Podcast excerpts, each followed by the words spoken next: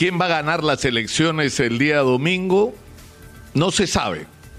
Nadie puede dar una respuesta certera sobre lo que va a ocurrir en las próximas horas.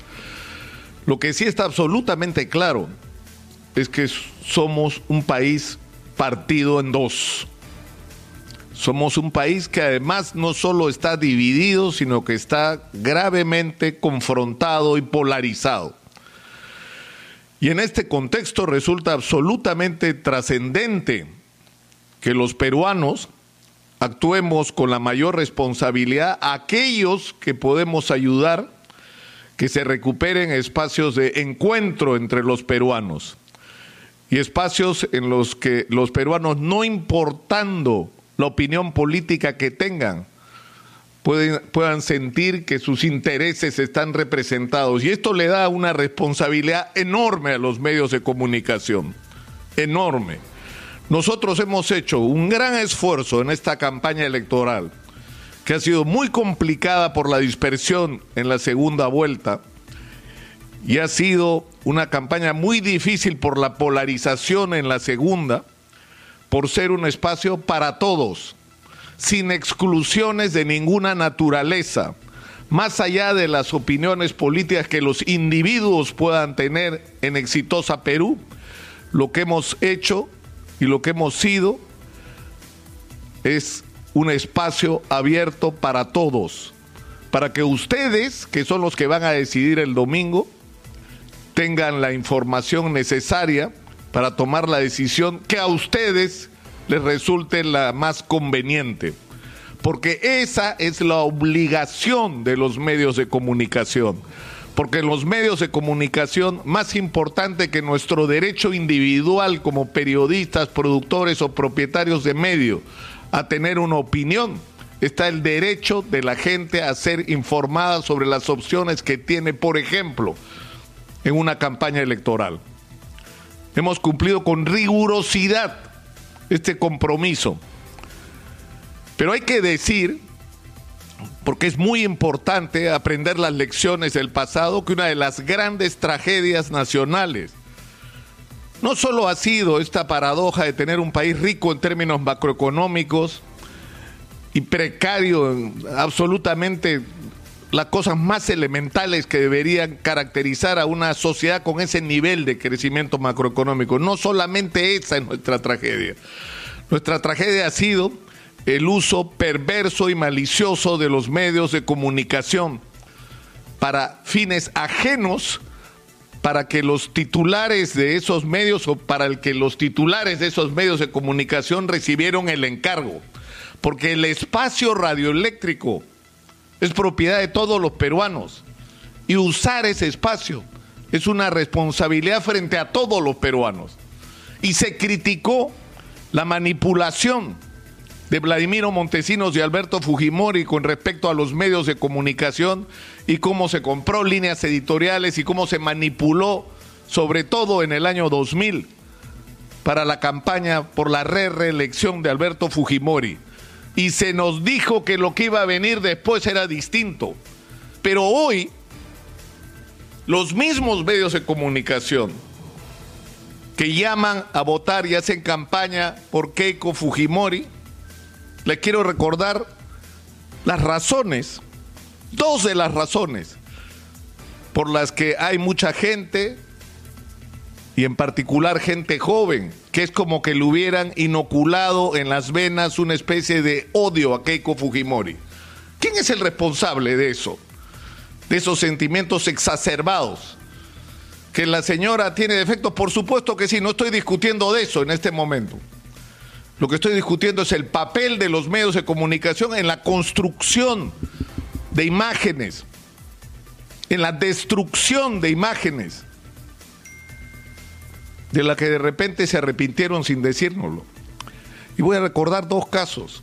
Uno ya lo hice hace algunos días. ¿Se acuerdan ustedes hace cinco años cuando América Televisión puso al aire un reportaje donde un señor decía que tenía una grabación que nunca apareció, donde Joaquín Ramírez le decía que tenía 15 millones de dólares, que le había dado Keiko Fujimori para lavar y que esto había motivado una investigación de la DEA sobre presunta vinculación de Keiko Fujimori sobre, con el narcotráfico? ¿Se acuerdan ustedes o no? ¿Se acuerdan en quién terminó esa investigación? En nada. De lo que se trataba era de pegarle a la candidata tres semanas o dos semanas antes de las elecciones para bajarle la llanta. ¿Le, le han pedido disculpas a Keiko Fujimori por eso? Yo no las he escuchado. ¿Han dado pruebas de lo que dijeron era cierto? Tampoco. Era un uso perverso del poder que te da el control del mayor medio de comunicación en el Perú para manipular a la opinión pública. Y les voy a decir otro caso que es dramático, las esterilizaciones forzosas. ¿Qué se ha dicho durante años? Las esterilizaciones forzosas provocaron que por lo menos 300 mil personas fueran mujeres, fueran esterilizadas en contra de su voluntad y que esto fue una política de Estado, prácticamente un genocidio.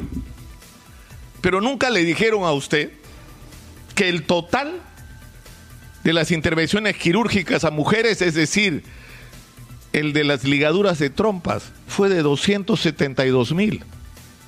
El total y que de la investigación realizada por la Defensoría del Pueblo y expresada a través del informe 69 de la Contraloría, dice que hubo del total de estas 272.028 intervenciones de ligaduras de trompas, 61 casos, 61, escuchen bien, en que se había determinado que las mujeres que habían sido esterilizadas no habían dado el consentimiento debido, el consentimiento informado, como se llama.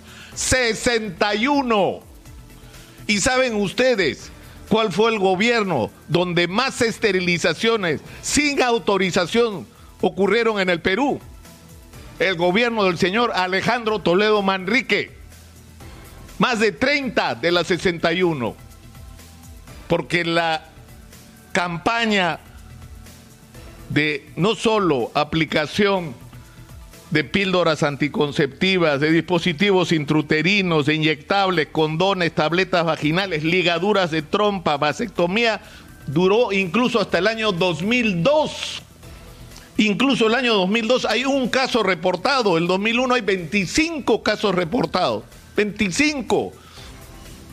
Nunca nos dieron esa información, ocultaron esta información, porque ahora resulta que de las 5.977.032 intervenciones que se hicieron, la mayor parte de ellas ocurrieron o el año o, el año o los años en que mayores intervenciones ocurrieron fue durante el gobierno de Alejandro Toledo. Por Dios, si se está diciendo que ha sido una política de Estado, entonces que se incluya a todos los gobiernos en los que esto ocurrió. Y si no, esto no es cierto, entonces que se le diga la verdad a la gente. Pero se ha ocultado información. Y yo no pretendo acá defender a la señora Keiko Fujimori que tiene en este momento un ejército de medios defendiéndola. Pero le quiero recordar a esos medios que esto que yo les estoy contando se lo ocultaron a la gente. Y ahora se enferman por el antiqueico. ¡Ay!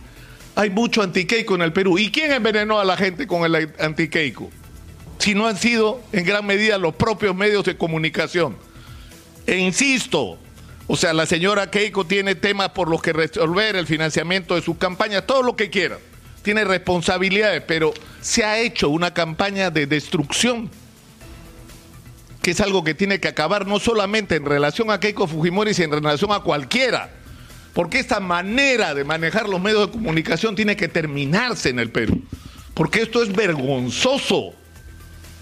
Porque esto no tiene nada que reclamarle a lo que hizo Montesinos. Han hecho lo mismo que Montesinos, solo para defender otros intereses.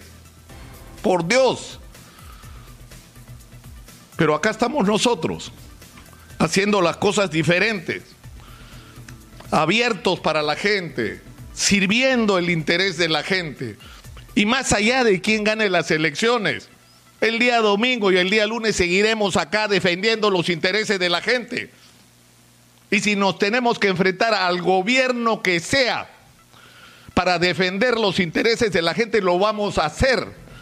porque estamos convencidos que somos un país lleno de posibilidades, que tenemos hoy por la subida del precio de los minerales la extraordinaria oportunidad no solo de salir de la pandemia, sino dar un salto en nuestro progreso como país y eso depende de que hagamos bien las cosas, pero bien las cosas desde la perspectiva del interés del ciudadano y es lo que vamos a hacer.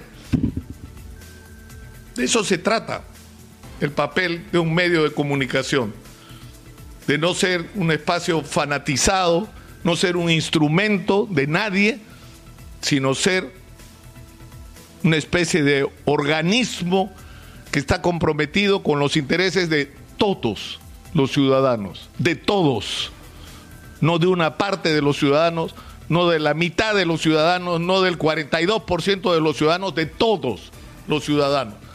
Ese es el legado que nos dejó Higinio Capuñay y es el juramento que vamos a honrar. Eso es lo que somos, la voz de los que no tienen voz.